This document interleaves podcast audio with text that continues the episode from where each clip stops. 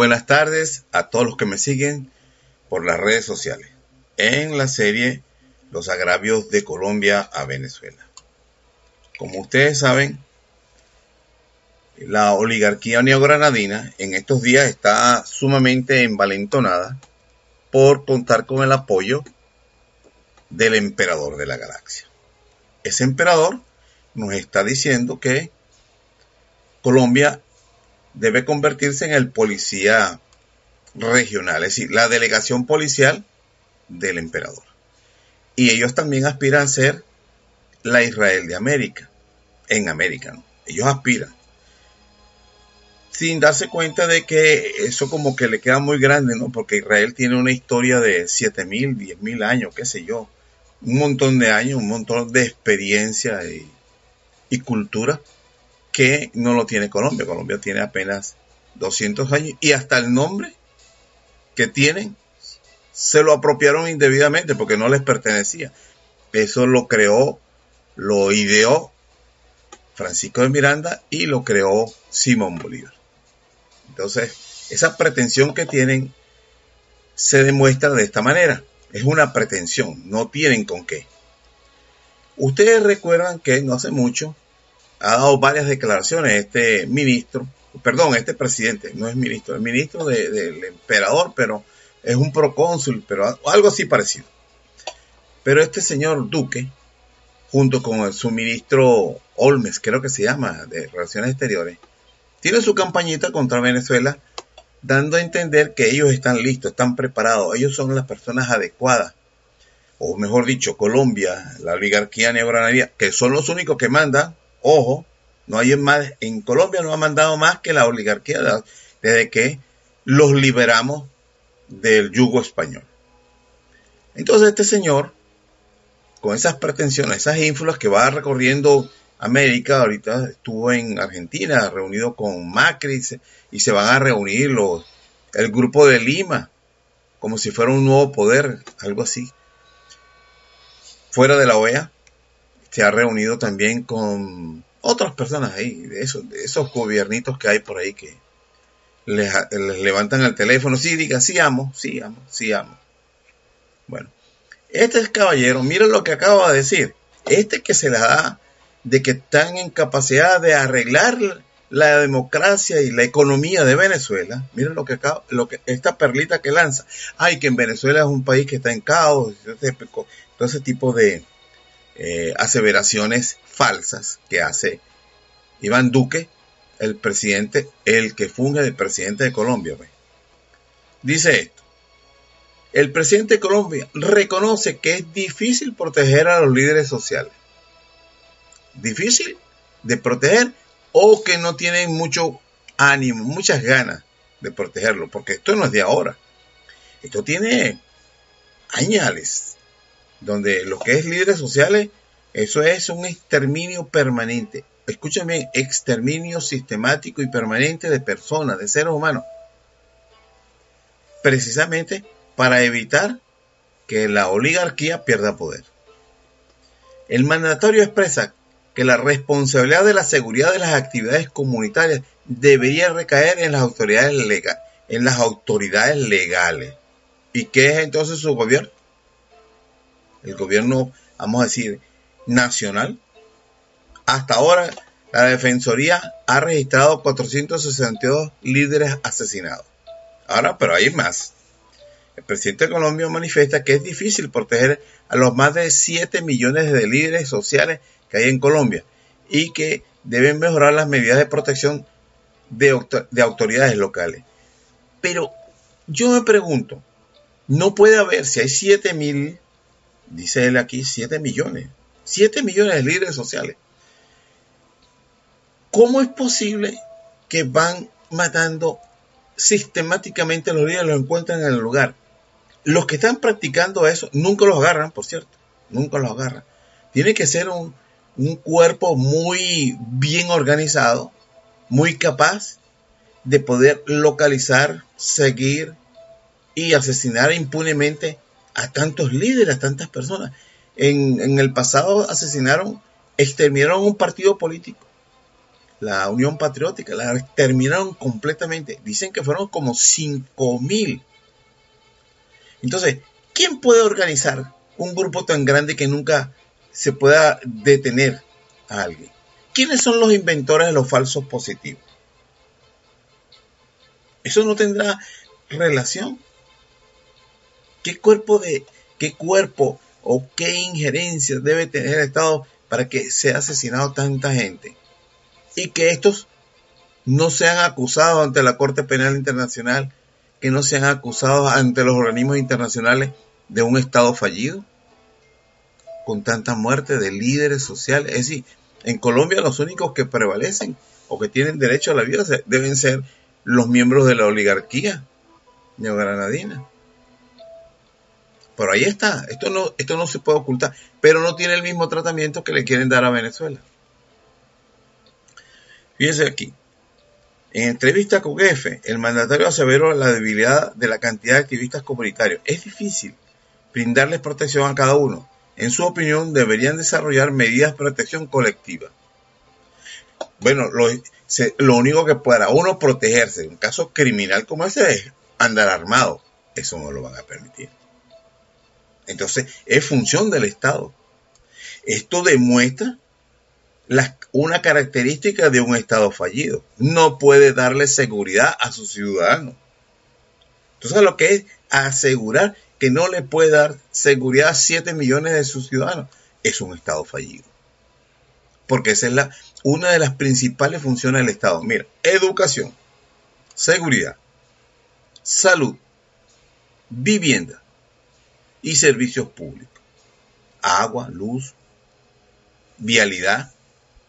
Eso es injerencia de un, de un gobierno. Entonces, ¿de qué habla? No puedes controlar tu país, no eres capaz de proteger la vida de tus ciudadanos y pretendes o te pretendes, tienes la engreída pretensión de resolver los problemas de Venezuela, que en gran parte es un problema traído, llevado desde Colombia, porque tenemos 7 millones de colombianos y esos traen sus problemas, así como vienen con la pobreza, traen también las dificultades y la cultura colombiana.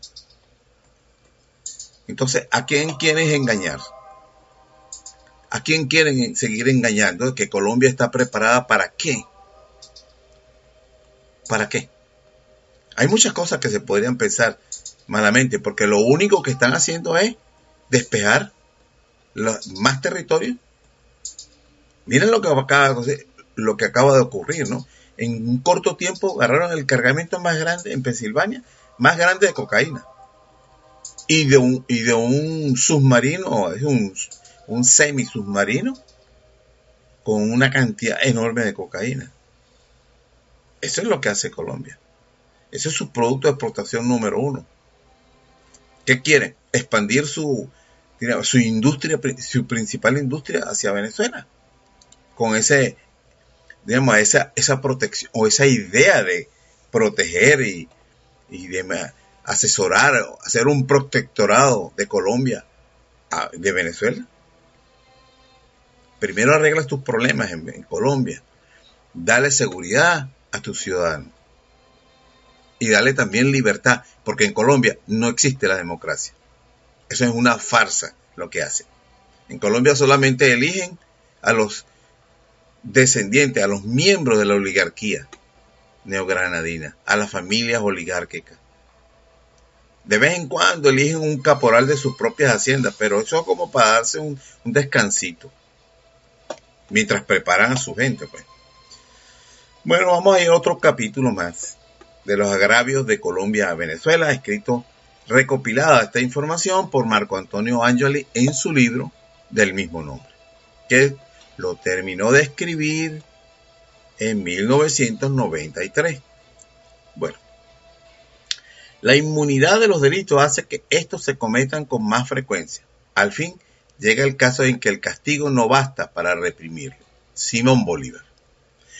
Ese que ustedes, por cierto, que ahorita hay una campaña contra Bolívar. Un asesino, que hombre, ese hombre bestial, una bestia. Lo que decía Marx. Resulta que si este hombre no hubiera existido, quizás todavía fuéramos colonia de, de España. Pero los malagradecidos dicen que el tipo era una bestia como, como soldado. En inferioridad numérica de armas y de entrenamiento, se le ganó a un ejército más preparado, más numeroso y con mejores armas. ¿Con qué se podía vencer a ese ejército tan poderoso? Con la fiereza de un guerrero. No había otro.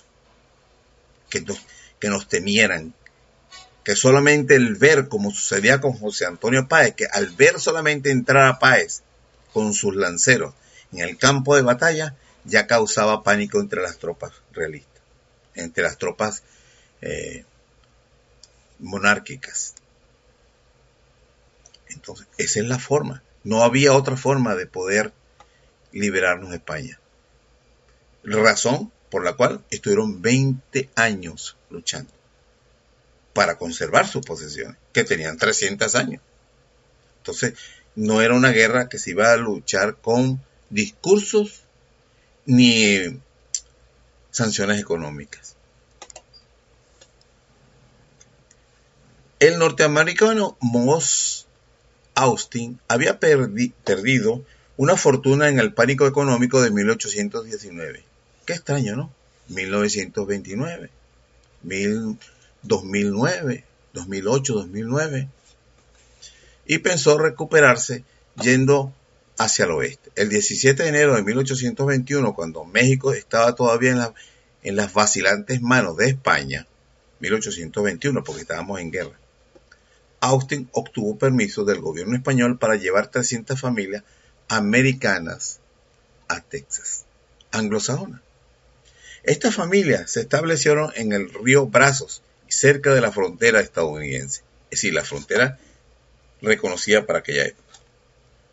Texas estaba prácticamente vacía y las diferentes facciones que trataban de gobernar sobre la recién nacida México eran diferentes a lo que ocurría en el norte del país y permitían a los integrantes establecerse allí. En 1834 había 20.000 norteamericanos en, Texas. Bueno, 20.000. Y solo 5.000 mexicanos. Imagínense ustedes. Los americanos acudían a Texas, los norteamericanos, pone aquí los americanos, los norteamericanos acudían a Texas, se autodenominaban texanos y, pedían la y pidieron la independencia. Uno de esos nuevos inmigrantes, Samuel Houston, esperó que las tropas mexicanas durmieran la siesta y cayó sobre ellas, logrando vencerlas por sorpresa. El 14 de mayo de 1836, el general mexicano Santana firmó un tratado mediante el cual reconoció la independencia de Texas. Así, con esa confianza y esa indiferencia, perdió México gran parte de su territorio. Bueno, tanto si no fue. El general Santa Ana venció a los texanos, los venció en el Álamo. El error de él fue que dividió sus tropas para seguir persiguiendo a los grupos que habían escapado. Y ahí fue cuando lo sorprendieron. Y estando preso, firmó la liberación de Texas. El error también fue que en el gobierno mexicano, en el momento que detuvieron a, tenían retenido a, al general Santana, cualquier acto que él hiciera tenía que ser írito. ¿Por qué? Simplemente dejó de ser presidente, está secuestrado. Nombraban a otra persona y ya cualquier cosa. Pero bueno, esa es la historia de los mexicanos y ellos tendrán que resolverlo a su manera. Pero así es realmente como ocurrió las cosas aunque nuestros estadistas son poco confiables. Es estimada, se estimaba que la población de Venezuela es de aproximadamente 20 millones de habitantes y tenemos casi 4 millones de colombianos. En el 1992, ahorita hay 30 y hay 7 millones de colombianos. 7, 6. Muchos se han nacionalizado. La mayoría indocumentados. O sea, la quinta parte de la población, porcentaje que sobrepasa mucho la prudente cantidad de extranjeros que puede soportar un país sin perder identidad. Esto está claro, Cuando hay inmigración a un país, tiene que ser en un porcentaje establecido como que no más, no más de un 10%, para poderlos asimilar a la cultura local. Cuando sobrepasa esa cantidad, ellos pueden formar nichos donde van a seguir con su cultura la que han traído. ¿Por qué? Porque la mayoría, por no decir el 100%, ya trae esa cultura pues de su país. No tiene necesidad de cambiarla. Miren lo que le sucede a los palestinos en, Israel. Ellos comenzaron con pequeños grupos.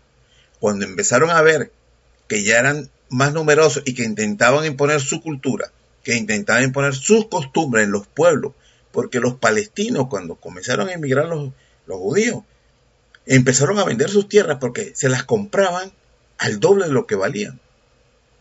Pero empezaron ellos a ver que habían demasiados, eh, eh, ya empezaron a ver muchos judíos que tenían sus propias costumbres. Y entonces, al ser en cierta forma muy numerosas, empezaron a imponerlas a los que estaban ahí habitando durante, bueno, miles de años. Entonces, eso empezó a crear conflicto. Pero lo mismo pasa en Venezuela y en, Estados Unidos con la inmigración de, de hispanoparlantes. El número es tan numeroso en este momento que ha desatado las alarmas de los anglosajones que rechazan por lo, por lo general la cultura hispana. Es un estado natural de todas las... Mira, las migraciones humanas no van a ser detenidas jamás. Es algo que ha existido siempre y seguirá existiendo por cuestiones económicas, ambientales, siempre va a existir. Y esas migraciones siempre van a llevar su cultura y para poderlas asimilar va a ser un proceso muy largo. A menos que lleguen a ser tan numerosas que realmente hacen desaparecer las culturas existentes. Eso, el que estudia un poquito de historia se va a dar cuenta que eso ha ocurrido y seguirá ocurriendo en la humanidad. Ahora más que nunca, cuando tenemos las comunicaciones que tenemos. Salvado las circunstancias históricas, no está de más recordar este ejemplo para alertar sobre el peligro que significa la invasión premeditada y planificada de colombianos a nuestro país, yo lo he asegurado y lo he demostrado, que es planificada. Porque Colombia siempre ha tenido, desde que desde 1811, ha tenido la intención de avanzar sobre Venezuela, porque ellos consideran que Venezuela les pertenece. En algunas provincias, en un tiempo, estuvo supeditada a la, la Capitanía de Santa Fe, creo que la Capitanía no, la, bueno, a la región de esta de Santa Fe. Eh, virreinato de Santa Fe. Y después el rey decidió que debían crear era la Capitanía General de Venezuela, la que las aglutinara. Eso era lo que ellos estaban haciendo constantemente. Entonces de ahí, como ellos tenían la jerarquía de virreinato y nosotros apenas éramos una capitanía general de Venezuela por un tiempo, ¿no? No fue por mucho tiempo cuando antes de liberarlo. Entonces, tienen esa todavía han, heredado esa idea de que Venezuela está supeditada a ellos. Cuando nosotros fuimos lo que fuimos a liberarlo. Primero Bolívar liberó a la Nueva Granada y después pasó a Venezuela. Como dice Eduardo Hernández Carsten, este es el país con el cual se adelanta una pretendida agresión que no damos de calificar, que no dudamos de calificar de la colombianización de Venezuela. Estamos hablando de 1992. Eso está ocurriendo ahorita. 92, mira todos los años que han pasado. Es una constante de la oligarquía. Y ahí lo está escribiendo otras personas, lo están diciendo. Nosotros del año 74 comenzamos a hablar de eso, cuando Carlos Andrés Pérez abrió de puerta, las puertas de la frontera de par en par para la invasión de colombianos a Venezuela. Desde esa época ya estábamos alertando. Bueno, presidentes y comisionados propician fronteras y, cielos abiertos, acuerdan privilegios a los indocumentados, llevan energía eléctrica a Colombia y todavía, con todo lo que está pasando, todavía le, le suministramos energía eléctrica y pretenden construir un puerto de aguas profundas en el Golfo de Venezuela para favorecer a nuestros vecinos. Lo construyeron. Chávez después los nacionalizó. El señor Tomás García, en un artículo publicado en un vespertino de esta ciudad, dice, las palabras integración y globalización constituyen el eje sobre el cual gira el plan de la desintegración de Venezuela para cumplir los designios de Santander. Hay que absorber a Venezuela. Y Hugo Rafael Chávez Fría, Nicolás Maduro eh, y todos los de su cogollito aprueban eso. ¿Saben por qué? Porque califican de traidor a José Antonio Páez, que nos liberó del control de la oligarquía neogranadina.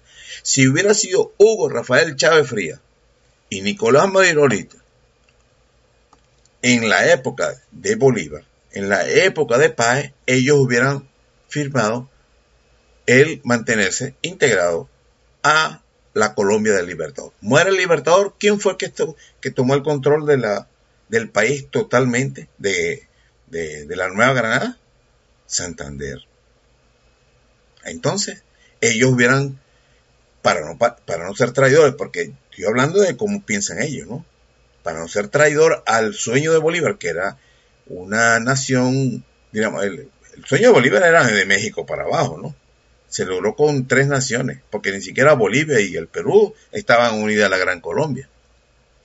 Entonces, estos señores, Hugo Rafael Chávez Fría, que, que dijo que este, este Páez era un traidor porque rompió el sueño de Bolívar al constituir la República de Venezuela, entonces ellos hubieran sido pro de la Gran Colombia, pero supeditado pues al gobierno de la oligarquía neogranadina que controlaba el gobierno de Bolívar.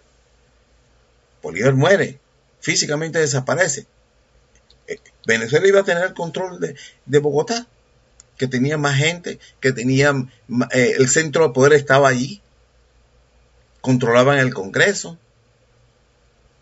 Entonces, bueno, eso lo digo para que tengan una idea de, lo, de, de, la mentalidad que tienen los políticos venezolanos. Repito, las palabras integración y globalidad constituyen el eje sobre el cual gira el plan de desintegración de Venezuela para cumplir los designios de Santander. Hay que absorber a Venezuela. Con las palabras globalidad, palabra muy de moda en el campo de los grandes negocios, de los capitales supranacionales, se está truncando a los venezolanos para complacer las añejas pretensiones de la oligarquía botana sobre el territorio venezolano. Lo que les estaba diciendo. Es, es el nuevo disfraz que para para la presente secuencia de movidas, artimañas, taureces, acechanzas y embocadas nos presenta el vecino país. 1992, lo mismo está ocurriendo. Ocurrió con Chávez, ocurrió con Maduro y sigue ocurriendo. Ya el camuflaje de hermandad y bolivarianismo que fue exitosamente usado por Bogotá para disculpe, para el Tratado de 1941 está tan desprestigiado en la boca de los vecinos que suena a una befa para nosotros. O bufa, realmente es bufa. La integración de Venezuela a Colombia solo interesa a Colombia, naturalmente. Aquí interesa a algunos capitalistas. El capital no, está no tiene nacionalidad, solo intereses. Avisados que busca aprovechar los despilfarros del gobierno de Pérez y las facilidades y compensaciones de Colombia para atraer la complicidad, atraer la complicidad venezolana, parte del disfraz. Todos los Yo recuerdo, y eso lo he planteado, se lo he dicho, mencionado, el pacto andino no fue más que bajar el nivel de vida del venezolano para que los industriales nuestros pudieran exportar. Pero entonces ellos bajaron el nivel de vida venezolano, pero ellos se fueron con su fábrica a, Colombia, que estaba en el centro del Pacto Andino. Y de allá entonces empezaron a importar para Venezuela las cosas. De allá se importaban vehículos, de allá se importaba, eh, yo no sé si siguen importando la harina pan, pero no era lo único. Es decir, favorecieron a Colombia y bajaron la, el nivel de vida del venezolano cuando Carlos Andrés Pérez, eh, digamos, firma el tratado ese del Pacto Andino, el llamado Pacto Andino. Venezuela tenía la mejor economía de todos estos países. Entonces tenían que destruirla. A eso vino Carlos Andrés Pérez a hacer el país, a destruirlo.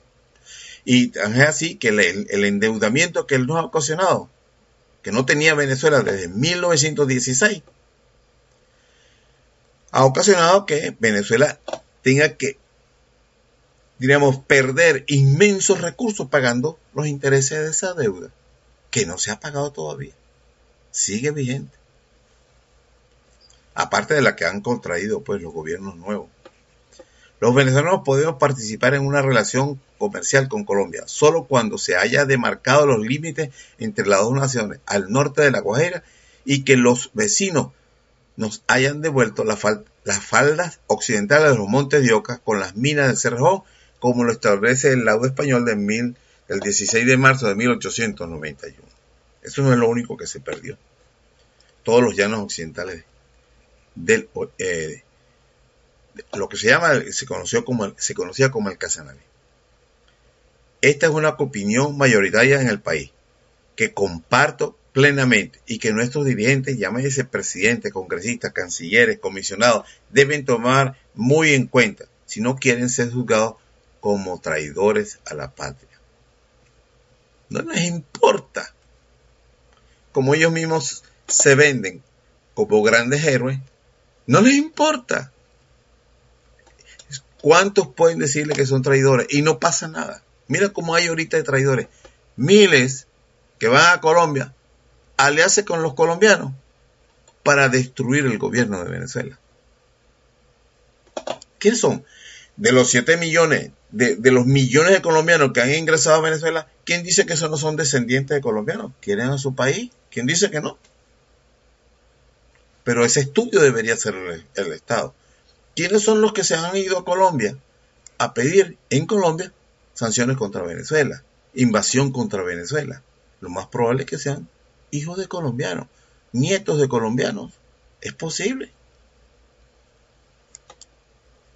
Aman tanto a Colombia que tienen que ser santanderistas para ir a refugiarse allá y ir a pedir sanciones de los santanderistas contra su país, los descendientes de Santander, porque en Colombia no gobierna el pueblo, gobiernan son la oligarquía santanderiana. Los gobernantes colombianos desean aprovechar al complaciente presidente Pérez colombiano antes de que le recorten el periodo de gobierno y llegue al final de su gestión. Ya se hablaba de, eh, de hacer que este Carlos Andrés Pérez tuviera que renunciar ya para ese momento. Y en verdad él entregó el poder creo que un año antes. Porque fue juzgado por una minucia, ¿no?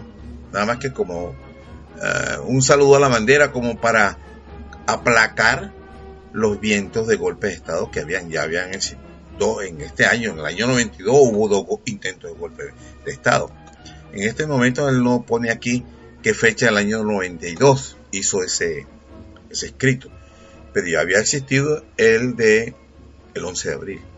Y ustedes recuerdan que el 25 de noviembre hubo otro golpe de Estado, intento de golpe de Estado. Bueno, hasta aquí el capítulo 168. Hasta uno próximo, los agravios de Colombia a Venezuela, de la oligarquía neogranadina. Ojo.